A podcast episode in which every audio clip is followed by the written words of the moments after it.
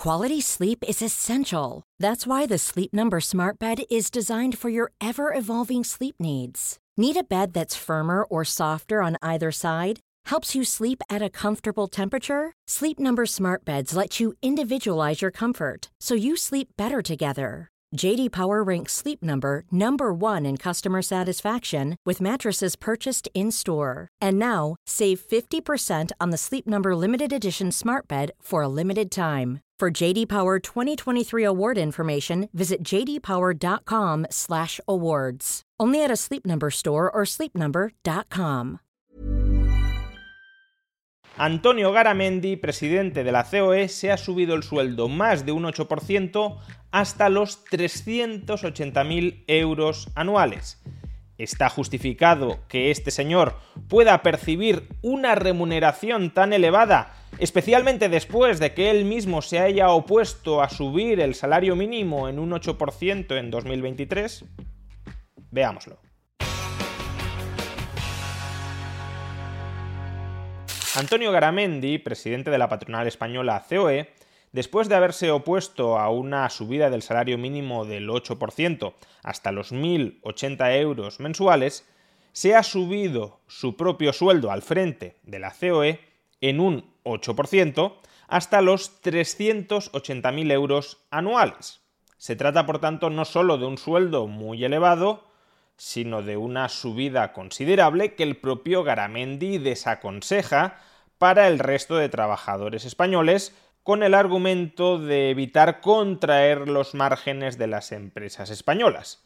Si suben sueldos generalizadamente, el margen de beneficios de las compañías se contraerá demasiado y eso puede perjudicar el crecimiento económico y la contratación laboral futura. Pero mientras Garamendi dice esto, al mismo tiempo, él se sube el salario en más de un 8% hasta 380.000 euros.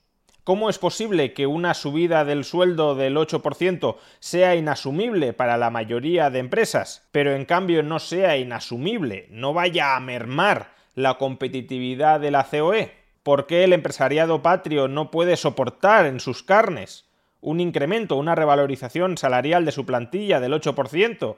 Y en cambio la COE sí puede soportar holgadamente una subida del salario de su presidente del 8%. Pues aunque parezca sorprendente, la clave de este asunto la proporciona el ex vicepresidente segundo del gobierno, Pablo Iglesias. Si el señor Margallo, cuando deje de ser cargo público y yo nos montamos una consultora, podemos cobrar lo que estén dispuestos a pagarnos. Es decir, somos muy caros. ¿Quiere usted que nosotros le hagamos un informe? Pues esto es lo que tiene que pagar si quiere que le preveamos el futuro político, si a usted le interesa.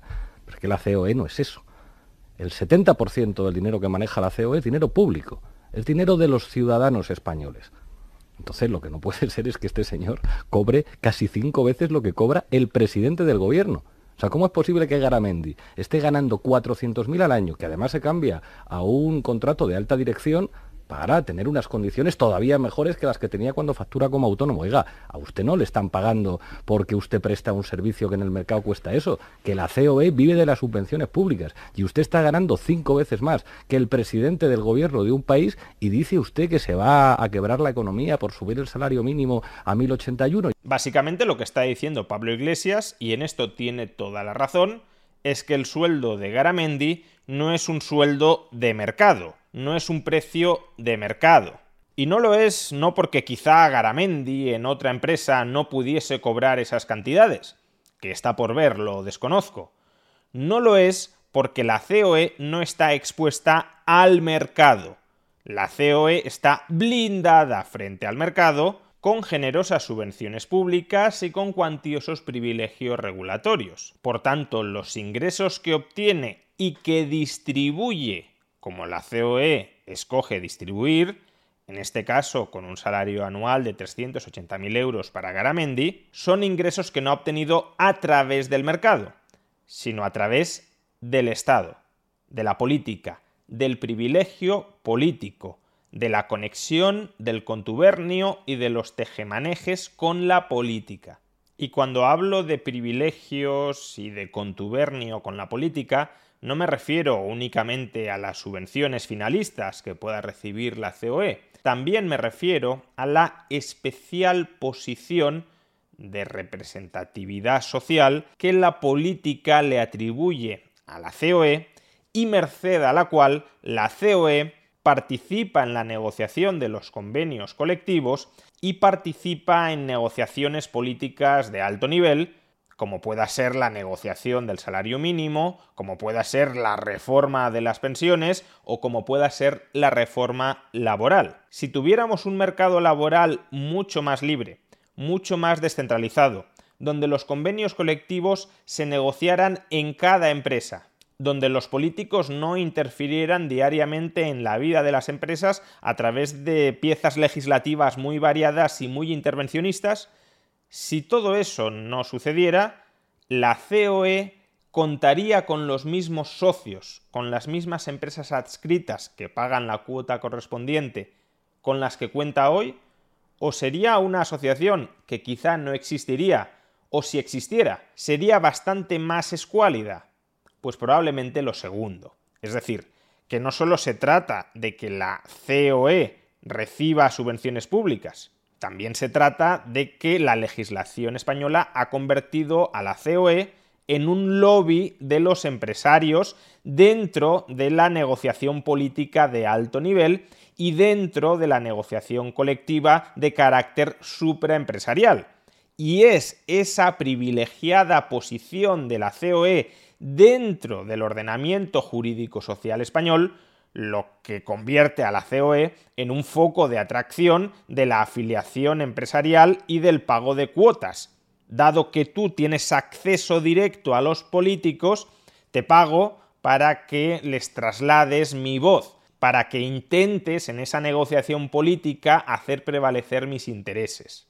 Pero démonos cuenta de que todo este proceso, merced al cual vive la COE, es en sí mismo un proceso endiablado que no debería ni siquiera existir. Pero bueno, si el problema de que Garamendi, presidente de la COE, cobre 380.000 euros al año, es que la COE constituye un organismo privilegiado y subvencionado que nos lleva a pensar que esos ingresos de Garamendi quizá no sean ingresos de mercado porque la COE no está expuesta al mercado, la solución debería ser muy sencilla expongan a la COE al mercado. Quítenle privilegios y quítenle subvenciones. Pero en este caso parece que el sentido común. Selling a little or a lot.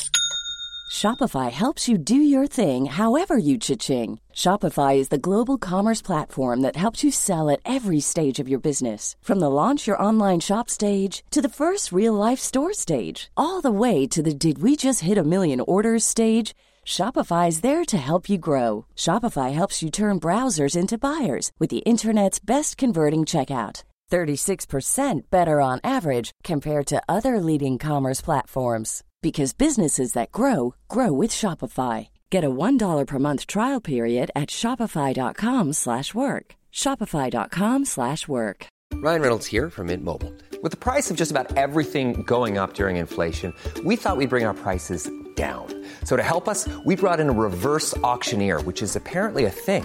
Mint Mobile unlimited premium wireless. Ready to get 30, 30, bit to get 30, bit to get 20, 20, 20, bit to get 20, 20, bit to get 15, 15, 15, 15 just 15 bucks a month. So, Give it a try at mintmobile.com/switch. slash $45 up front for 3 months plus taxes and fees. Promo for new customers for limited time. Unlimited more than 40 gigabytes per month slows. Full terms at mintmobile.com. Quality sleep is essential. That's why the Sleep Number Smart Bed is designed for your ever evolving sleep needs. Need a bed that's firmer or softer on either side? Helps you sleep at a comfortable temperature? Sleep Number Smart Beds let you individualize your comfort so you sleep better together. JD Power ranks Sleep Number number 1 in customer satisfaction with mattresses purchased in-store. And now, save 50% on the Sleep Number limited edition Smart Bed for a limited time. For JD Power 2023 award information, visit jdpower.com/awards. Only at a Sleep Number store or sleepnumber.com. no es el más común de los sentidos, no al menos entre Pablo Iglesias. Escuchemos la solución alternativa que Pablo Iglesias propugna. Yo creo que en esto no hay que responder diciendo, pues no venga usted, sino diciendo, venga, pues ahora vamos a legislar. Y si la COE, un 70% del dinero que maneja es dinero público, aquí nadie, nadie que viva del dinero público va a ganar más que el presidente del gobierno. Y va a ganar usted 81.000 euros al año, señor Garabendi. Ala, la próxima vez viene usted. Y sí va a acabar la tontería. En lugar de quitar subvenciones y quitar privilegios, lo que hacemos es añadir regulaciones. Si el problema es que la COE no está expuesta al mercado y pese a no estar expuesta al mercado está pagando remuneraciones que podemos considerar son ajenas o serían ajenas al mercado, o no, realmente no lo sabemos, la solución no es exponer a la COE al mercado, sino que es mantenerla aislada del mercado y regularla como si fuera un organismo público. ¿Y por qué Pablo Iglesias toma el camino largo en lugar del camino corto? Porque si él mismo ha detectado con corrección que el problema reside en que la COE vive de las subvenciones y de los privilegios públicos, ¿por qué si él ha detectado que eso es el problema, no plantea como solución a ese problema eliminar subvenciones y privilegios públicos para la COE y que una vez eliminados la COE le ponga a Garamendi o a quien sea su presidente el sueldo que la COE escoja? Pues básicamente por tres motivos. Primero, porque aunque en Podemos o en el PSOE o en el PP me da igual, muchas veces se cargue contra la COE como un representante de los intereses de los malvados empresarios, una organización a la que hay que arrinconar y a la que no hay que hacerle caso, aunque muchas veces ese sea el discurso público, a Podemos, al PSOE, a PP, a Vox, a todos, les interesa que la COE esté ahí. Les interesa que la COE sea un interlocutor al que socialmente se considera que representa a todos los empresarios, porque si obtienes el placet de la COE, teóricamente ya has obtenido el placet de todos los empresarios de España. Y es más sencillo arrimar, capturar las voluntades de unos pocos, los representantes de la COE, que enfrentarte a centenares o a millones de pequeños, medianos y grandes empresarios. Ese es el primer motivo. El segundo motivo es que Pablo Iglesias tiene una agenda ideológica de ahondar en el intervencionismo estatal. Si el intervencionismo estatal genera un problema, por ejemplo, que la COE está aislada del mercado y por tanto puede capturar rentas públicas y por tanto puede pagar remuneraciones extraordinarias a sus directivos ajenas quizá al mercado, si el intervencionismo estatal genera un problema, la solución para Pablo Iglesias nunca es dar marcha atrás en el intervencionismo estatal, sino utilizar ese problema que genera el intervencionismo estatal para reivindicar todavía más intervencionismo estatal. En este caso, si nos fijamos, ya vamos introduciendo en el debate público la necesidad de limitar las remuneraciones más altas. Sí, señala Pablo Iglesias, solo de los organismos que vivan del dinero público, pero en ese caso bastará con empezar a repartir una pequeña subvención a muchas empresas para, con la excusa de que directa o indirectamente vives del dinero público, legitimar que el Estado puede regular tu sueldo. ¿No es más sencillo simplemente quitar esas subvenciones públicas para que no se desvíen fondos, dinero del contribuyente hacia usos hacia los que el contribuyente no quiere destinarlo? ¿No es eso una reivindicación en última instancia de que el dinero donde mejor está es en el bolsillo del propio contribuyente? Y el tercer motivo por el cual Pablo Iglesias no aboga por la solución de sentido común es que, claro, si abrimos el melón de eliminar subvenciones y privilegios a la COE, es inevitable que extendamos ese mismo melón a los sindicatos. Porque exactamente la misma crítica que se puede dirigir a la COE, que vives de las subvenciones públicas y del privilegio regulatorio, que estás aislada del mercado, de la sociedad civil, de los lazos de voluntariedad puros con el resto de la sociedad, se puede dirigir por los mismos motivos a los sindicatos. Por tanto, si es bueno, y lo es, quitarle las subvenciones y los privilegios a la patronal, también es bueno, necesario, conveniente quitarles los privilegios a los sindicatos. Pero obviamente Pablo Iglesias no quiere abrir ese melón que debería ser abierto y devorado. Por cierto, y como comentario final, la propuesta concreta de Iglesias de que nadie que viva del dinero público cobre más que el presidente del gobierno es una propuesta un tanto extraña, porque es una propuesta que solo se le ha ocurrido para regular el sueldo del presidente de la COE cuando en España ya llevamos muchísimos años y muchísimas décadas en que hay mucha gente que vive del dinero público y que cobra más que el presidente del gobierno. Pedro Sánchez cobra 90.000 euros anuales como presidente del gobierno, pero es que la secretaria de Estado de Igualdad y para la Violencia de Género, Ángela Rodríguez Pam, cobra prácticamente 120.000 euros al año. ¿Está proponiendo Pablo Iglesias bajarle el sueldo a su compañera de partido Rodríguez Pam? Y si eso es así, ¿por qué nunca lo había propuesto hasta este momento? Porque solo se le ha ocurrido que nadie debe cobrar más que el presidente del gobierno, cuando ha saltado a la prensa que Garamendi de la COE cobra 380.000 euros. O de manera todavía más escandalosa, la presidenta de Red Eléctrica de España, Beatriz Corredor, exministra del PSOE, Red Eléctrica de España, empresa participada por el sector público, esta señora cobra prácticamente 550.000 euros anuales. Pero eso a Pablo Iglesias no le ha generado nunca ningún escándalo, ni cuando está ahora fuera del gobierno, ni cuando estaba dentro del gobierno y ya los cobraba.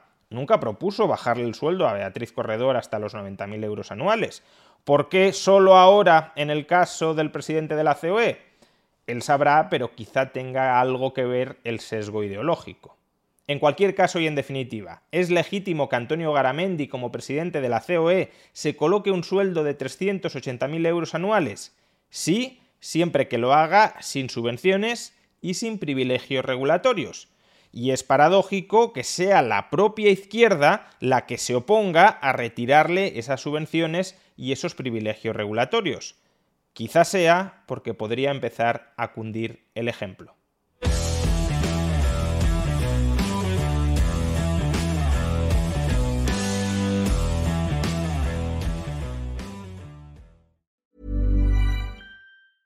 Hey, it's Paige DeSorbo from Giggly Squad. High quality fashion without the price tag. Say hello to Quince. I'm snagging high-end essentials like cozy cashmere sweaters, sleek leather jackets, fine jewelry, and so much more. With Quince being 50 to 80% less than similar brands.